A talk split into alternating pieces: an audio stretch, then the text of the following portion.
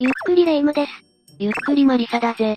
やっと、緊急事態宣言解除されたわね。そうだな、新規感染者もだいぶ減ったよな。そうね、一時はどうなることかと思ったわ。レ夢ム、そろそろ外に出たくなってきただろう？あら、バレてる？そうなの、これ。これは、前にもらってきてたパンフレットじゃないか？どこに行こうかなって迷ってるの？それより地獄巡りとかは、どうだ？地獄巡り？なんか怖いな。そうか日本でも地獄を味わうことができる場所があるんだぜ。それに、外だから安心だし、涼しめるぜ。そうだ、旅行の前に地獄巡りの話をしようか怖そうだけど、聞いてみたいわ。今回は日本に実在する地獄と呼ばれる場所6選を紹介するぜ。まずは6位、大掃寺だ。場所は、東京都新宿区だぜ。1596年、大僧という僧侶が開いた草案が起源と言われる寺で新宿御苑の近くにあるんだ。古事記や日本書紀にも載っていたくらい、歴史ある神社なんだ。東京指定文化財でもあるんだぜ。歴史ある本にも記されているほど有名な神社なのね。そんなに歴史のある神社が新宿にあるなんて、びっくりだわ。江戸六地蔵の三番地蔵、江戸三閻魔の閻魔王像、新宿山の手七福神の布袋尊が安置されているんだ。閻魔堂の前でボタンを押すと中のライトが灯り、5.5メートルの大きな閻魔大王が浮かび上がってくるんだ。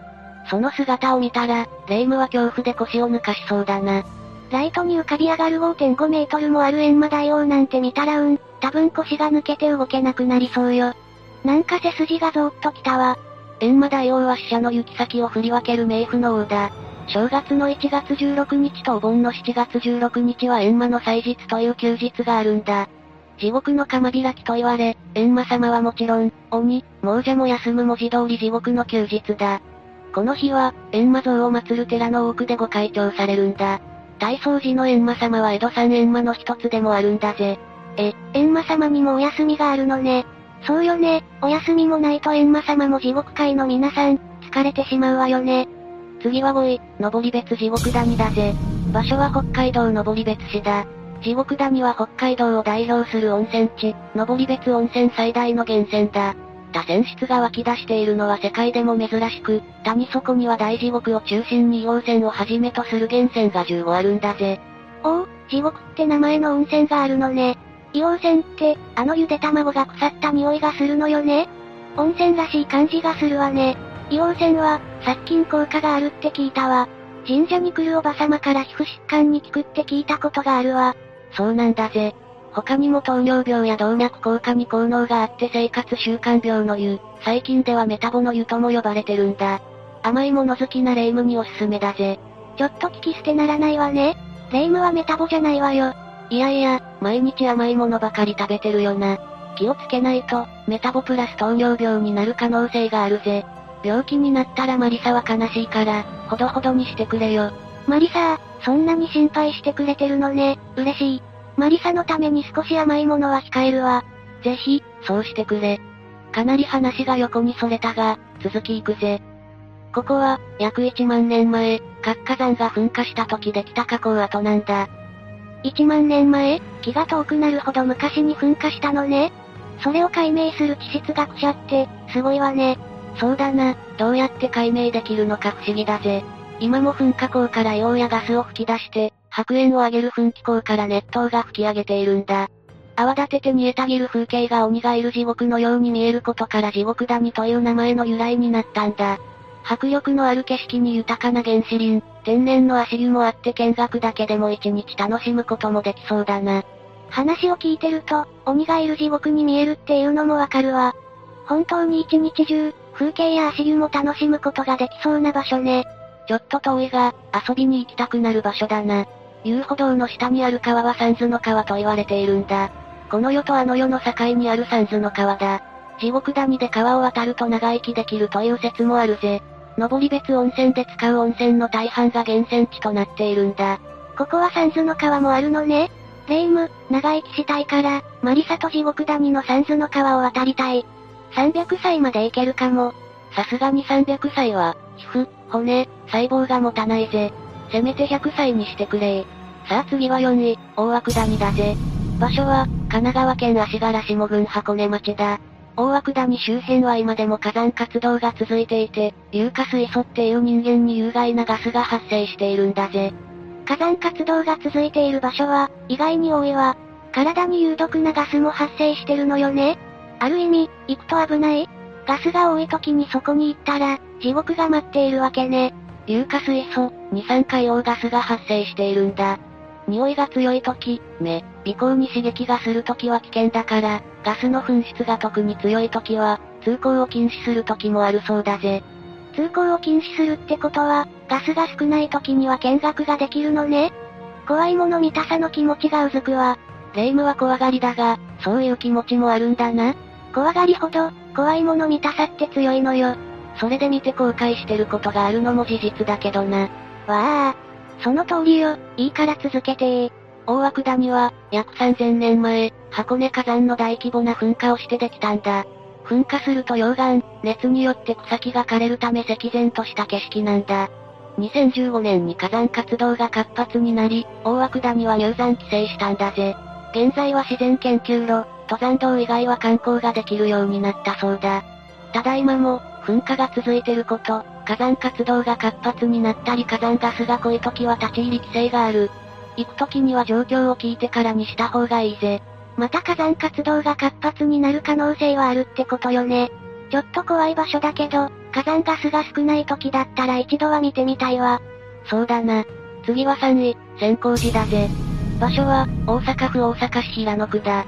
大阪の平野には地獄寺と言われている先光寺があるんだ。大阪を代表する霊場なんだが、霊夢は知ってるか？全然、知らなかったわ。勉強になります。先光寺は1300年前、聖徳太子が平野の地に薬師堂を建立したんだ。薬師堂が先光寺の起源で薬師堂の周囲に町が広がり、平野の町が発展するきっかけになったんだ。やっぱり聖徳太子は歴史に名を残すことだけあってすごい人物ね。聖徳太子が薬師堂を建てたの？かなり昔の話ね。聖徳太子のおかげで平野の町が発展したってことは先見の明があるのね。そうだな。聖徳太子は偉大な人物だったんだぜ。先光寺の門をくぐり、本堂を抜けると地獄堂が見えるんだ。地獄堂に入ると、目の前には閻魔大王が座っていて、鬼や地獄の裁判官が周りに揃っているぜ。訪れる人なのか、見えない死者を見てなのか、睨みつけている様は本物と見間違えるほどだ。人形も成功で迫力があり、本当に地獄に来た気分になる。中も薄暗く気味が悪いんだ。薄暗い中で迫力のある閻魔大王、鬼や地獄の裁判官に囲まれたら本当に地獄で裁判される気分を味わうことができそうね。なんだか圧倒されちゃうわ。霊夢は、好きそうな場所だな。今度、行ってみるか。行きたい、早速週末に行きましょう。おお、ノリノリだな。話の続きだ。道裏を叩くと地獄が現れますと書いてあり、鏡の中で地獄絵図の話が始まるらしいぜ。10分ほどの時間だが、映像で地獄の説明がされるんだ。針の山、火の車など恐ろしく怖い地獄界の様子が流れるんだぜ。罪の中で、一番の悪用は親より先に死ぬことだそうだ。映像の最後には悪いことをするな。自分自身を大切にしろと警告されるんだ。ここで一番伝えたいことはこの部分だったのではないかと思うんだ。マリサ、レイムがその道裏、叩きたいわ。でも親より先に亡くなる理由はたくさんあると思うのよ。その中で一番いけないことは自殺っていうことなのね。そうだな。自分自身を大切にしろと説いてるのは、自分の命を自ら奪うなよ、と言ってるように思えるよな。次の第2位は、河原毛地獄だぜ。場所は、秋田県湯沢市だ。また地獄って名前がついてるのね。どんな場所なのかしら？河原毛地獄は、恐山、立山と並ぶ日本三大霊地の一つなんだ。聞いたことない場所だけど、日本三大霊地の一つなのね。そうなんだ。807年に月相和尚が開山したと言われていて、開白色の溶岩に覆われた山。火山活動の有り余った勢いがまだ残っているんだ。至るところから蒸気を吹き出し、強い応酬が当たりに漂ってるんだぜ。起伏する斜面に赤然とした光景は、まさに地獄のようだぜ。まだ火山活動の勢いが残っているのね。ここに行ったら地獄のような景色が見られるのね。そうだな。河原毛には、血の池地獄や針山地獄など約136の地獄があるんだ。正面にある針山地獄に行こうとするが立ち入り禁止の看板があり、遊歩道は閉鎖されているんだぜ。せっかくたくさんの地獄巡りができると思ったのに、残念だわ。本当に残念だな。807年、月相和尚がこの地に霊通山と前頭寺を建立。829年に自覚大支援人が訪れ、地蔵菩薩を奉納したと言われている。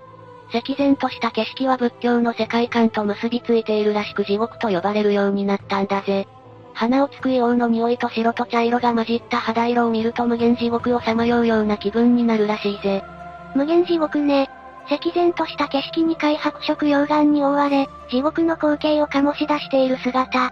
入れないと言われると余計に見てみたくなるわね。霊夢らしいな。まったく、怖いもの見たさだな。最後1位は、別府地獄巡りだぜ。場所は、大分県別府市だ。この地獄地帯は、1000年以上前から噴気、熱泥、熱湯などが吹き出してたことが文後不時に書いてあるんだ。すごいわね。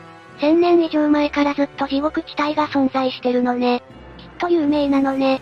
でも、霊夢は初めて聞いたわ。源泉になってるところは大体、大昔から湧き出してる場所が多いよな。この地獄地帯は、近寄ることもできない意味嫌われた土地だったと言われているんだ。そのことから地獄と呼ばれるようになったんだぜ。今でも温泉噴火口は地獄と言われているんだ。そういう意味で地獄と呼ばれるようになったのね。2009年には別府の地獄として国の名称に指定されているんだぜ。海地獄、血の池地獄、竜巻地獄、白池地獄、鬼石坊主地獄、鬼山地獄、かまど地獄などがあるんだ。この7つの地獄は、地獄巡りで有名な地獄組合に加入してるぜ。うわぁ、いろいろな名前の地獄があるのね。入りまくりたいわレイム、入ったらゆでまんじゅうになるぜ。ゆでまんじゅうって何よ、温泉じゃないの？?100 度を超える高温の地獄だぜ。ひえー、100度もあるの？それじゃあゆでまん、じゃなくて本当に地獄に行っちゃうじゃない。実際見れば、霊夢でも入れないとわかるから大丈夫だぜ。鬼石坊主地獄には、貸し切り風呂や大浴場があるぜ。鬼石の湯もあり、疲れを癒すことができるし、森林浴ができるスペースもあるんだ。様々な色の地獄を見て楽しめる場所だ。それから地獄の湯を使った、焼きプリン、地獄で直接茹でる卵、噴気で蒸すまんじゅうなどの地獄グルメもあるんだぜ。温泉もあってのんびりできそうだし、なんといっても地獄グルメ用。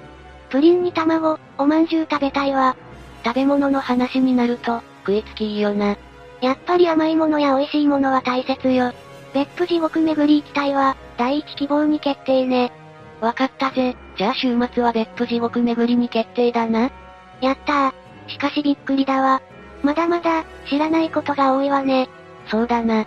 世の中には知らないことは山のようにあるぜ。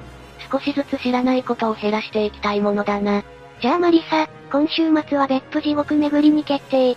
あ、マスクは忘れないようにね。ああ、マスクはしっかりしないとな。じゃあ、今日の話はここまでだぜ。最後までご視聴ありがとうございました。